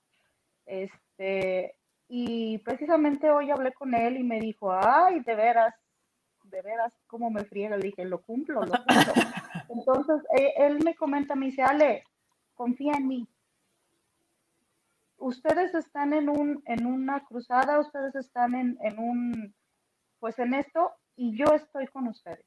Te acabo de leer el documento que, que acaban de entregar y sinceramente hasta parece que yo lo redacté también porque yo es lo mismo que le comenté al gobernador. Sinceramente, eh, el gobernador, yo no, no, no sé qué tan cierto sea, pero realmente tú sabes que hay telefonitos descompuestos y no le llegaba la información, ¿no? Entonces ya hubo un momento en que dijo, a ver, ¿qué pasa? Que se tardaron en poner a Javier, que se tardaron en, poner a Pedro, pues sí, lamentablemente esto se pudo haber arreglado desde un principio si la señora hubiera tenido pues el carácter, el tacto y la humanidad que, se requiere, ¿no? Y esto no hubiéramos llegado a tanto. O sea, tan simple es, eh, no puedes cambiar un convenio, unos costos hasta que no se autorice por junta de gobierno, pero qué tan fácil es manejarte un descuento. ¿Sí me explico? O sea, la, situación se hizo tan grande, tan fácil de poder arreglar. Eh, Pedro está en un compromiso y la verdad te digo, no es por ensalzarlo ni mucho menos, pero digo, como bien dice José Luis, si esto no se concreta, pues nos vamos a ir con todo, ¿no? Porque realmente eh, es parte de justicia y es parte de poder arreglar esto porque estamos representando, aparte de nosotros mismos, a todos los, toda la comunidad de nadadores. Y te voy a decir algo bien, bien, bien real. Después de que comentamos nosotros sobre el convenio, no sabes toda la gente que, híjole, ya para inscribirme, híjole, ya para, para ya entrar, y a mí me han mandado mensajes como diciendo, Ale, este, ya me inscribo, le dije, espérate hasta que no se concrete, ahorita no, no hagas nada hasta que no tengamos ese convenio oficializado y que tú ya puedas pagar, en vez de mil pesos, te pagues tus 525. Claro. Eh, hay cuestiones que se tienen que cambiar, sí, lo que es la inscripción prorrateada, pues también se tiene que quitar, pero digo, ya llevamos un, un avance positivo referente a unos buenos descuentos. Eh, se va a aplicar también la parte de los descuentos por no, porque eso no se había manejado. Entonces, hay papás que tienen dos, tres y él quiere nadar también, entonces imagínate qué beneficio también vas a poder tener. Y invariablemente la cuestión de poder captar más usuarios es mejor. Y como bien lo dijo Pedro, o sea, ¿por qué no hacer mejores proyectos de captación de usuarios a querer cobrar todo a los pocos volumen? O sea, imagínate la reacción en cadena que provocó, yo vi los comentarios con Miguel y la, duda de la gente era, ¿cuándo? O sea, estamos listos. ¿Estamos listos para hacer que Zacatecas se levante? Sí, siempre. ¿De qué depende? De que hagan su pues chamba y de que tengan ganas. Es clave lo que dice José Luis. Si no eres deportista, no vas a entender para nosotros qué representa que funcione el Incufides. O sea, es como, como, como, como inercial. Vamos cerrando entonces, si les parece. Miguel, me voy contigo. Estamos en espera de que cumpla la palabra. Estamos, estamos a cinco días para que termine el mes de abril. Vamos a, a dar ese voto de confianza una vez más. Y lo más importante será, me gustaría, porque ustedes no tienen nadando seis años, ni son consexenios, no, ustedes hacen esto como un estilo de vida. ¿Cómo hacerle para no tener estos retrocesos con cada administración? ¿Cómo podemos dejar la continuidad de un compromiso de decir, a ver, señores, llegue quien llegue, aquí está el papelito, nada más síguele la ruta, haz tu chamba. O sea, ¿cómo, Miguel? Porque yo sé que sí podemos. Ese es un tema clave. Qué bueno que lo preguntas y ahora sí que podríamos decir que no hay mal que por bien no venga. Eh, a partir de todo este proceso, al seno de, este grupo, no quiero decir disidente, sino este grupo ciudadano que exige lo que es nuestro, eh, se ha visto la necesidad de un comité precisamente ciudadano que supervise lo que haga el instituto, que supervise a la Junta de Gobierno. Eh, voy a citar a los lores del Reino de Aragón cuando le tomaban eh, juramento al rey que le decían, porque cada uno de nosotros vale tanto como vos y todos juntos valemos mucho más que vos, os elegimos para representarlos. pero para que cumpláis nuestros designios. Y así tienen que ser este tipo de comisiones. Nosotros ciudadanos valemos tanto como cualquier servidor público. A ellos les toca cumplir cierta función. Es su rol y lo tenemos que respetar como tal, pero también ellos tienen que hacerlo valer y justificar su trabajo. Entonces, creo que una de las misiones de fondo y que no la vamos a soltar, o sea, sí está bien el convenio, sí está bien que van a bajar los precios, pero no vamos a soltar el tema de que se tiene que integrar esta comisión ciudadana fiscalizadora y que va a tener representantes de nadadores aficionados, va a tener representantes de nadadores competitivos, va a tener entrenadores, va a tener padres de familia. Los diferentes sectores que tienen que ver con la natación se van a ver involucrados, van a responder a sus comunidades, porque luego también ese es el riesgo, ¿no? Que haces las camarillas que por ahí luego se acercan, generan privilegios y volvemos a los mismos círculos viciosos. Grupitos de poder. Y, y la idea es que esto sea algo que responda a la comunidad no al individuo, no al político, y que nos permita dar un seguimiento para que independientemente del color del sexenio, nos aseguremos que esto sea para bien de la comunidad deportiva y no para los intereses de unos cuantos. Ale, ¿con qué te despides? Y en espera, yo soy la más interesada en el cumplimiento de eso y si no saben que aquí estoy para, pues para exigir lo que simplemente corresponde, nada más. Adelante, Ale. Ay, pero eh, gracias Miguel por ese comentario. No vamos a terminar con esto.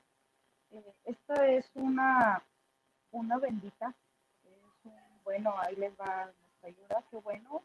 Eh, volvemos a agradecer el, el trato que se nos ha dado y, esto nos ayuda más que todo a, que... Ale, perdón que te interrumpa, te, te escuchas súper lejos, mi vida. No sé, ¿te puedes acercar poquito a la computadora? No sé si tienes... Perdón, perdón. ¿Ya me escuché bien? Un poquito mejor, sí. Adelante. Y, y, te comento que esto es un, un curita, ¿no? Es un curita de, de, de, este trámite, pero yo creo que mis, mis amigos José Luis y Miguel estamos en el acuerdo de que sí podemos cambiar las cosas sí podemos hacer muchas cosas si queremos. Y cosas buenas, cosas que nos va a beneficiar a nosotros. Eh, agradecemos el espacio que nos has dado, Vero.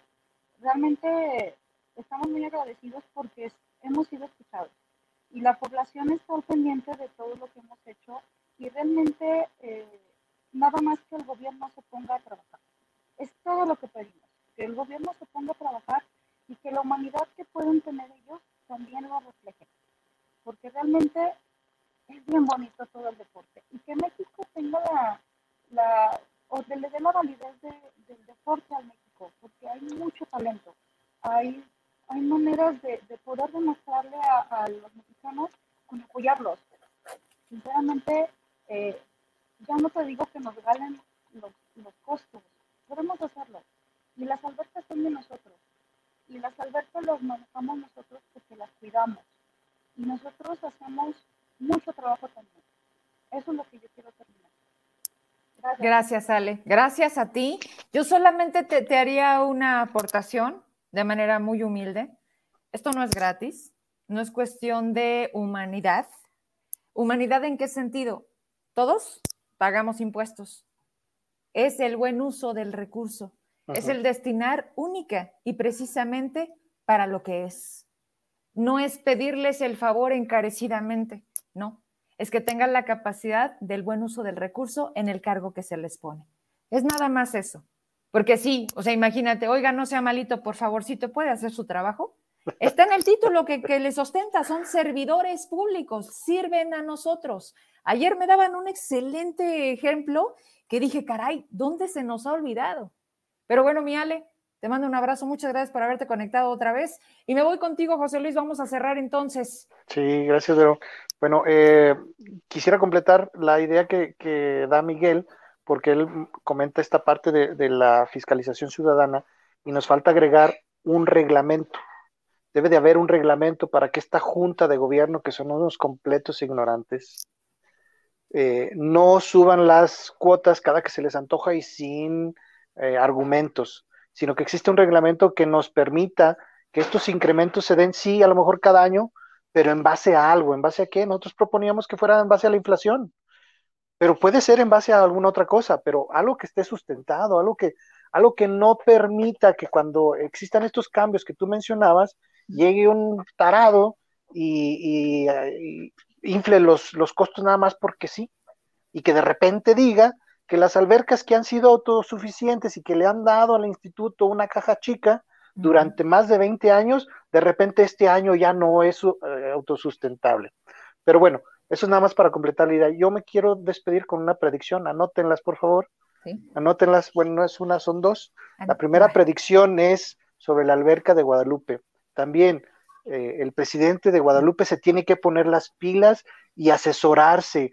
Invítenos. Nosotros platicamos con él y le damos un zape a quien tengamos que darles un zape. No está bien asesorado. Esa alberca se les va a caer una vez que entre este convenio. Se, nos, se van a venir esas personas a nadar a, la alberca Centenario o a la alberca del, del, instituto. ¿Por qué? Porque las inflaron también sin razón. Inflaron los costos nada más por hacerle caso por este acuerdo que se tomó debajo de la mesa. Y el encargado de la alberca es un inepto. Eh, Rogelio no tiene idea de lo que está haciendo. Debió de haber asesorado muy bien al presidente y decir, nosotros podemos sostener esta alberca con costos más módicos y empezar a trabajar con convenios con empresas privadas, por ejemplo, para hacer crecer la alberca, para que esta alberca, en lugar de tener menos usuarios a costos más altos, tenga más usuarios a costos más bajos. Entonces, esta alberca se les va a caer si no hacen este retroceso y la predicción es que, espero, espero yo que, la predicción sea que ellos también den marcha atrás a estos, a estos, este, a estos costos tan elevados. Y la otra predicción es que habrá personas en las albercas que están manejando las albercas y que lo han hecho de mala manera, que tendrán que salir porque le han hecho mucho, mucho daño a, las albercas, en particular a la alberca del Instituto de Zacatecas, que es la OZ. Una persona que desapareció el equipo máster sin razón y que sigue aferrado a que no existe equipo máster. Eso es un daño que le está haciendo al deporte. Eso es un daño que le está haciendo a la alberca y son personas que no deben de permanecer luego te preguntas, ¿por qué le hacen caso al tarado? Oh, ¿No? O sea, dices, a ver, espérate, de verdad en tu equipo no hay uno que te diga, oye, la estás cagando. No, no, no, no. O sea, pareciera que siempre es del lado de, él sabe, ese es el bueno. O sea, escucho esto de manera recurrente, el, ¿quiénes son sus asesores? ¿Por qué tienes que agarrar al más tarado? Y la frase, esta frase que no me gusta, pero ¿Quieren conocer a un pendejo? Denle poder. Denle poder. Yo les, yo les pido que anoten algo. Ahora va la mía. No, sí, dicen que favor con favor se paga, ¿no? Por ahí va la frase. Mire, no, no, más allá de mí es una propuesta ciudadana, se me hace súper interesante.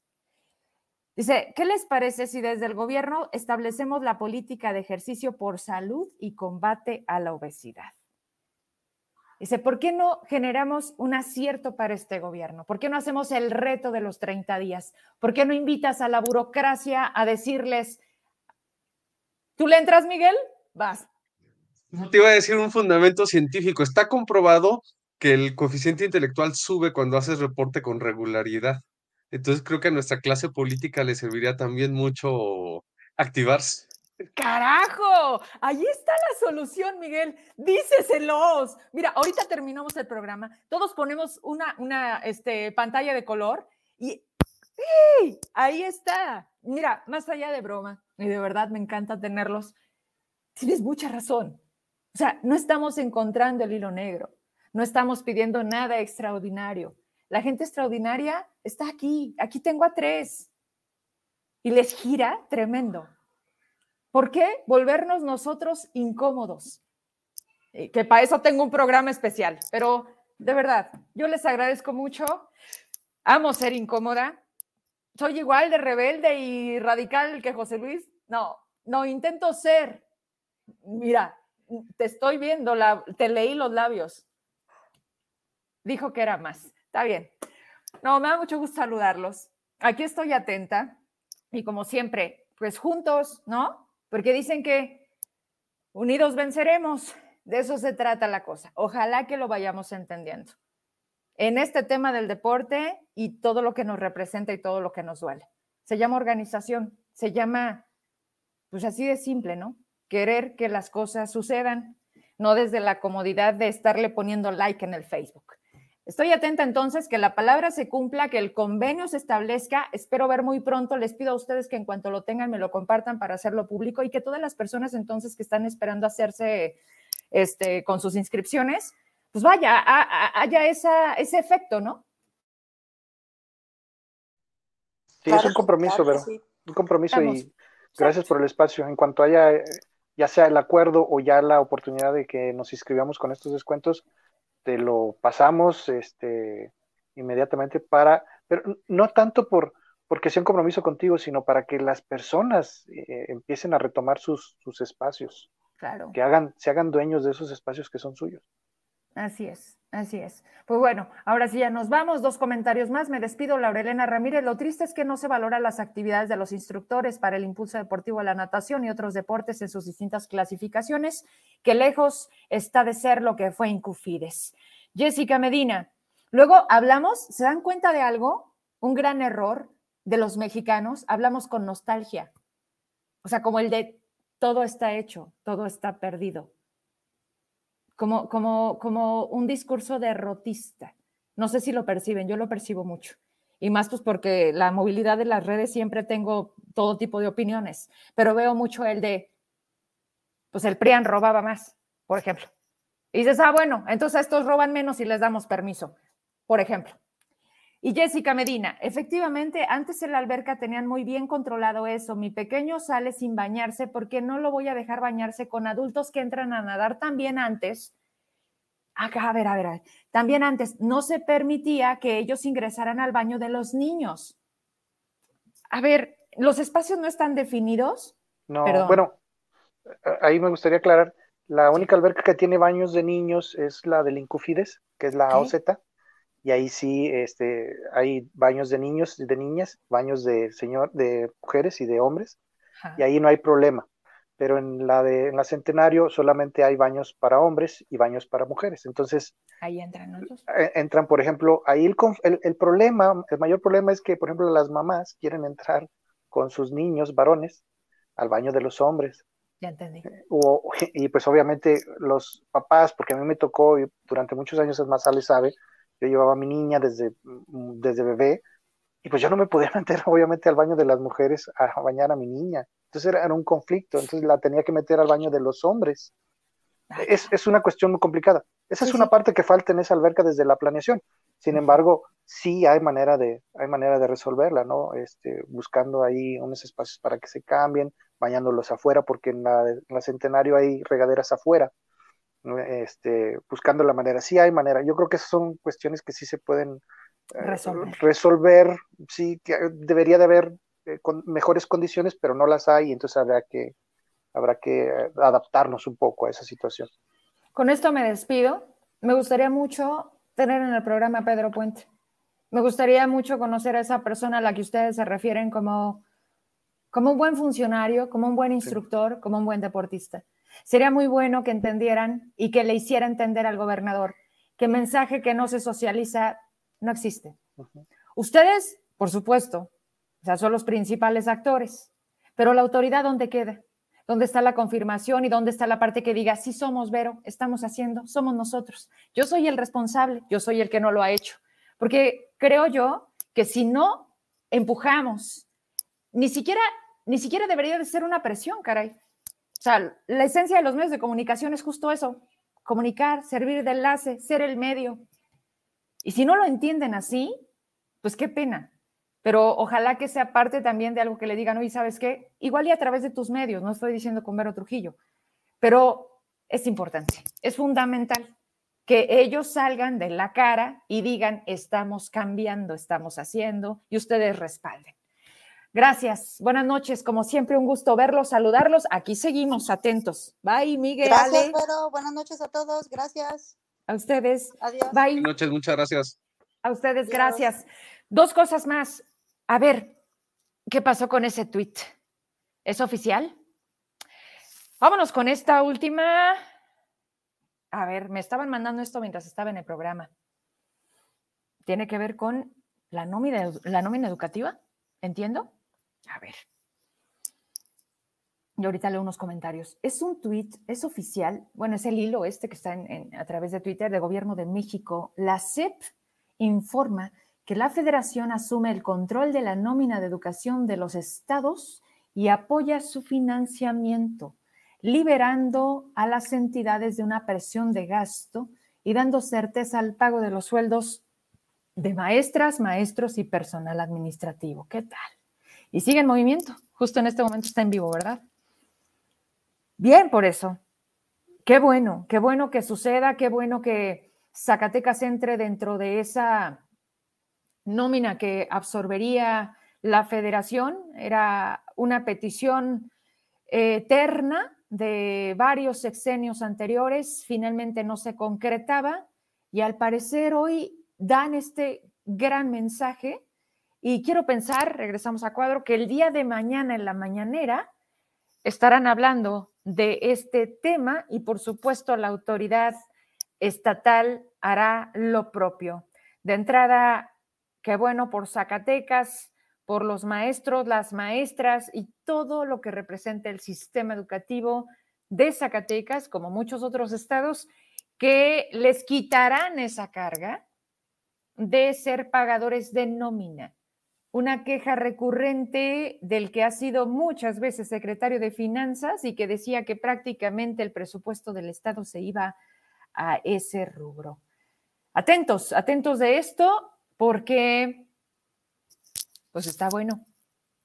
Ojalá que la cosa, ojalá que la lluvia, ojalá que todo esto que nos movió, estamos atentos al tema de Río Grande. Ahorita me mandaban algo, lo veo, pero ya nos despedimos.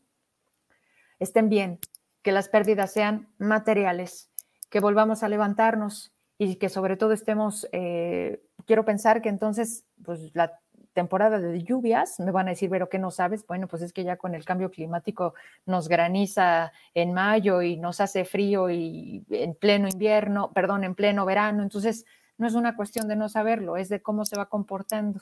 El desasolve de las alcantarillas urge, y hoy lo vimos, pero sobre todo la educación, la parte de nosotros, la educación social.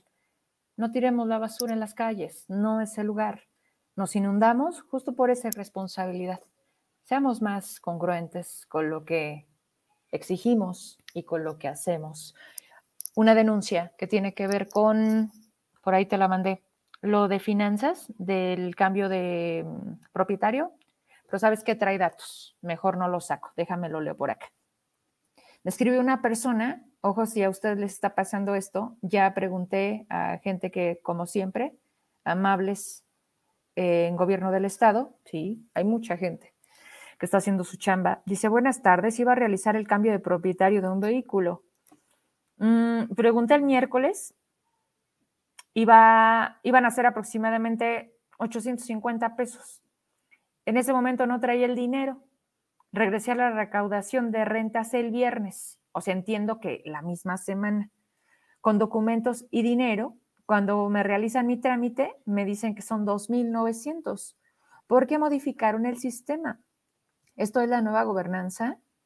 Cuando, estamos, cuando, estaba, cuando estábamos bien, tomaban recaudaciones aún con las placas gratis y ahora que estamos como estamos, no hacemos nada. Gracias, Vero. Bien. Y ahora, ahora sí ya me voy. Muchas gracias por su atención, gracias por sus mensajes. Eh, y a ver, espérenme, espero que no se me vaya nada. Es que traigo mucho mensaje por acá después de lo que estábamos dando a conocer. Ya. El documento que publican en expansión. Mire esto, que fue con el tema que inicié, con ese cierro. Es un dato que da este medio nacional, se llama Expansión Política, es una revista digital. Mujeres desaparecidas por sexenio. En el gobierno de Felipe Calderón hubo 988 mujeres desaparecidas. En el gobierno de Enrique Peña Nieto hubo 3.716 mujeres desaparecidas. Y en lo que va de la administración de Andrés Manuel López Obrador, van 7.918 mujeres desaparecidas. Cifras de los primeros 1.241 días de gobierno y la fuente es la Secretaría de Gobernación y la Comisión Nacional de Búsqueda. Buenas noches. Mañana nos saludamos, miércoles, mitad de semana. No estoy sola, me queda claro. Vamos incómodos, una vez más. Descanse, gracias.